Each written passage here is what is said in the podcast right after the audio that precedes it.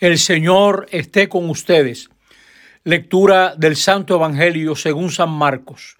En aquel tiempo dijo Jesús a la gente, el reino de Dios se parece a un hombre que echa simiente en la tierra, en la tierra. Él duerme de noche y se levanta de mañana. La semilla germina y va creciendo sin que él sepa cómo. La tierra va produciendo la cosecha ella sola. Primero los tallos, luego la espiga, después las semillas. Cuando el grano está a punto, se mete la hoz porque ha llegado la siega. Dijo también, ¿con qué podemos comparar el reino de Dios? ¿Qué parábola usaremos? Como un granito de mostaza, al sembrarlo en la tierra, es la semilla más pequeña, pero después brota, se hace más alta que las demás hortalizas y echa ramas tan grandes que los pájaros pueden cobijarse y anidar en ellas. Con muchas parábolas parecidas, les exponía la parábola, la palabra, acomodándose a su entender. Todo se lo exponía con parábolas, pero a sus discípulos se lo explicaba todo en privado. Palabra del Señor. En este domingo, un décimo del tiempo ordinario, en la primera lectura hemos visto que Dios siembra en un alto monte una ramita de un cedro y esa ramita va creciendo y llega a ser un árbol frondoso. Es una rama que trae novedad en medio de, de árboles secos. Dice que en ese árbol anidarán aves de toda pluma. Luego el Salmo nos recuerda que el justo crecerá como una palmera. Y en la segunda lectura, Pablo también nos recuerda que caminamos en fe, que caminamos sin ver lo que esperamos. Con la parábola del Evangelio, Jesús nos ayuda a entender qué clase de realidad es el reino. Es una realidad nueva, no es un palito de otro árbol, es una semillita pequeña, pero nueva. A nosotros nos tocará entregarnos a lo pequeño. El reino siempre aparece como algo pequeño, una palabra que te dijeron, una charla que escuchaste, un ratico de oración, un rosario y en medio de él sentiste algo nuevo. Empieza siempre como algo pequeño, pero se extiende, echa ramas, germina, crece y empieza a llenarse los tallos de nuevas semillas. Es algo misterioso. Nadie sabe cómo crece, solo sabemos que crece hay que ser muy grande para valorar lo pequeño. Los que trabajamos en educación, los que son padres de familia, saben que la vida de una muchacha, de un muchacho, está hecha de cosas pequeñas.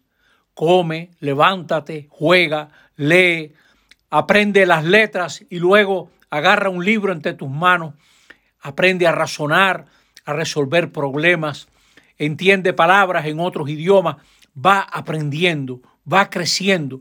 Y ahí, antes de que usted lo sepa, hay un hombre y una mujer hecho de raticos, de cosas pequeñas, de cariño de sus padres, de horas perdidas en la mesa del comedor ayudándolo a hacer una tarea a ese señor que se quiere levantar cada dos minutos, que le cuesta concentrarse, a esa muchacha que quiere agarrar un teléfono, que quiere hablar con las amigas y usted está, la va ayudando, la va acompañando y usted no sabe cómo, pero se hizo mujer. El reino es así, es frágil, frágil y nos da trabajo aceptarlo porque nos aturden en nuestra cultura con lo grandioso. Hasta la gente para bailar necesita humo, necesita luces, altavoces, ruido grande. Y el reino no hace bulla, es pequeño. Parece algo frágil y sin embargo es algo que sustenta una vida.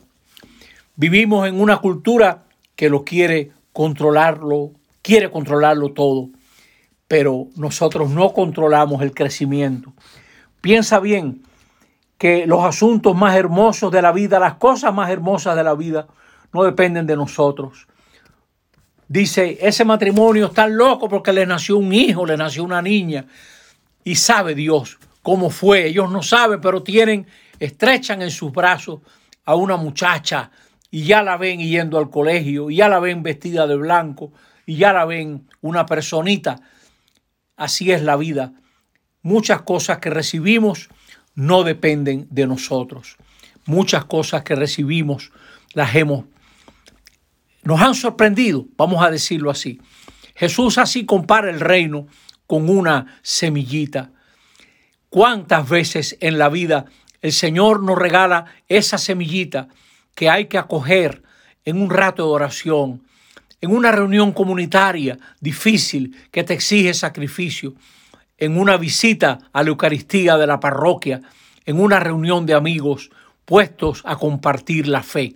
Qué pequeño luce en medio de este mundo tan grande, tan poderoso, y sin embargo, esa semillita encierra todo lo que el Señor quiere para nosotros y llegará a ser un árbol. Y los que andamos en educación sabemos que todo cambia cuando esa muchacha, ese muchacho empieza a crecer por cuenta propia. Los que saben dicen aprendizajes autónomos. Cuando ese muchacho se interesa y empieza a pensar, ¿y cómo fue que Alejandro Magno pudo conquistar como conquistó todos esos territorios? ¿Y qué impacto tuvo? ¿Y qué diferencia hace? ¿Y por qué es tan importante que extendiera el mismo idioma? Empieza a hacerse preguntas ella misma, él mismo crece un dinamismo que genera responsabilidad. Y cuando esa muchacha empieza a darse cuenta qué relaciones le dan felicidad y qué amistades no le traen felicidad, y cuando ese muchacho vuelve a leer el mismo libro otra vez porque se da cuenta que ese es un libro importante, que ahí hay enseñanzas, nosotros nos cambia la vida cuando empezamos a tomar por nuestra propia cuenta lo que nos ayuda a crecer. Y también cuando nos hacemos responsables de ese movimiento interno que nos lleva más allá de nosotros mismos. Señores, qué grande se vuelve la vida cuando pensamos en los otros y echamos ramas, echamos ramas porque la gente buena da sombra, echamos ramas porque la gente buena permite que haya nidos en sus ramas porque la gente buena está abierta a la felicidad de los otros.